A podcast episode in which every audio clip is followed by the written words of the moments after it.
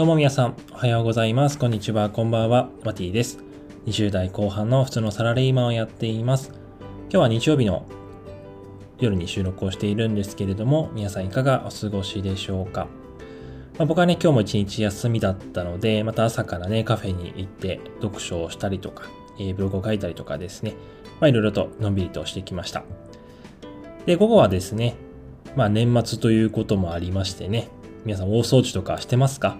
まあ、というわけで僕はね、大掃除をして、まあ、少しね、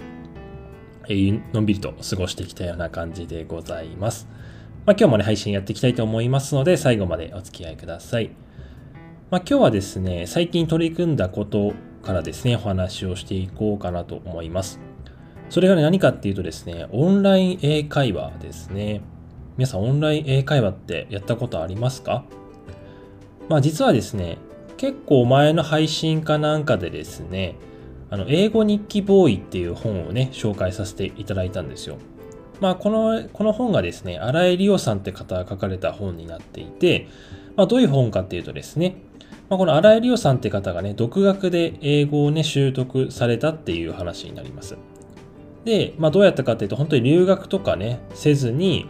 まあ、本当に日本にいながらにして、英語を身につけたっていうようなね、本になっています。まあ、ブログでもね、この荒井理由さんって方が書かれた内容になってるんですけれども、まあ、そのね、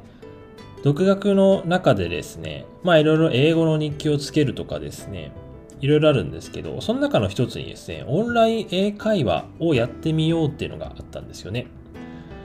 で、僕もですね、やっぱ英語は、まあ正直にあんまりちゃんとした目的が決まっているわけではないんですけれども、やっぱり旅行に行った時とかですね、英語は話せるようになりたいなと漠然と思っていたので、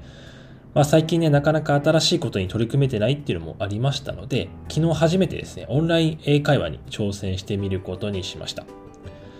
で、まあ自分の中でね、英語の習得のゴールとしてはですね、まあこの英語日記ボーイの中で荒井亮さんもおっしゃっていた内容にはなるんですけれども、やっぱり自分もね、英語を話す中で、いざ外国人の方とね、話すとき、なかなか英語のフレーズが出てこないってことね、よくあるんですよ。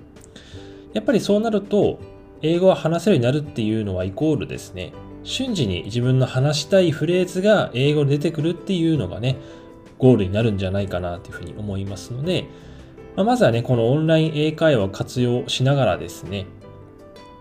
瞬時に英語のフレーズが出てくるようになるまで、なんとか頑張っていきたいなっていう、そんな感じでございます。で、荒井亮さんもね、ブログの中でいろんなね、オンライン英会話の会社をね、紹介されていまして、3つほどね、紹介されていました。で、僕もそのうちのね、3つとも登録して、今ね、2つ、昨日と今日でね、使ってきたような感じでございます。で、1つ目がね、DMM の英会話ですね。で、2つ目がネイティブキャンプっていうものになります。でやっぱり英会話っていうとね、僕も以前のイメージとしてはですね、まあ、教室に通って月何十万もね、かかるっていうようなイメージだったんですけど、オンライン英会話全然そんなことなくてですね、本当に、まあ僕は見てるね、その紹介されてるものを見る感じは、どっちもね、月額6000円ぐらいで1日1レッスンとか2レッスンとか受けれるような感じですね。で、レッスン何するのって話なんですけど、まあ、やってみた感じはですね、本当にまあ、外国人の方ですね、英語を喋れる、まあ、ネイティブの方もいるんですけど、まあ、その方とね、25分間ぐらい、だいたい30分いかないぐらいですね。まあ、英語の教材とかを元にしながら話す。まあ、もしくは本当にフリートークって感じでね。まあ、ズームみたいな感じですよね。まあ、ビデオ通話みたいな感じでトークをしていくっていうような感じですね。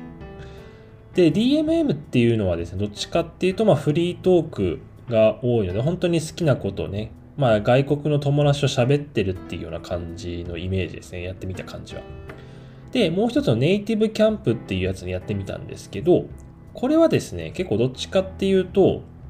まあ、教材がすごくしっかりしているので、まあ、その教材に沿ってね、一からやっていくっていうような感じですね。まあ、ネイティブキャンプに関してはですね、7日間無料最初ありますので、まあ使ったことない方はぜひ使ってみてください。僕もね、今まだ7日間の無料の、ね、期間なのでね、いろいろ使い倒していこうかなと、そんな感じで思っています。で、どっちもね、共通しているのは結構一日ね、好きな時間に予約することができてですね、好きな時間に本当に対談、対談というかね、まあ、英語で会話することができてね、まあ、レッスンを受けることができるので、まあ、どんなね、忙しい方にとってもね、英語を身につけたいなって思ってる方にはね、めちゃめちゃ、やっぱオンライン英会話ってね、すごくいいんじゃないかなっていうふうに思います。で、やっぱね、最初ね、僕もこれ1回目昨日やったんですけど、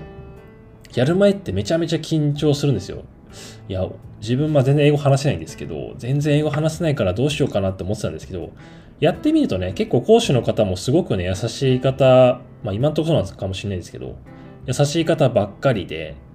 あの、英語はね、多少わからなくてもゆっくり話してくれるので、まあ、こっちに合わせてくれるっていうのもありますので、そこの辺は全然心配しなくてもいいんじゃないかなっていう風な感想でございます。まあ、まだまだね、始めたばっかなので、ね、明日からしっかり、まあ、教材もね、駆使しながら、なるべく毎日英語に触れるってことをね、やっていきたいなと思っております。またね、まあ、進捗とか、どの、どれが良かったのかっていう、もう一つね、えっ、ー、と、ちょっと忘れちゃったんですけど、もう一つもあるんですよ。レバー、レバーテックかな？もう一つの英会もある。それもね、利用しながらやっていきたいなと思いますので、またね、感想等あれば、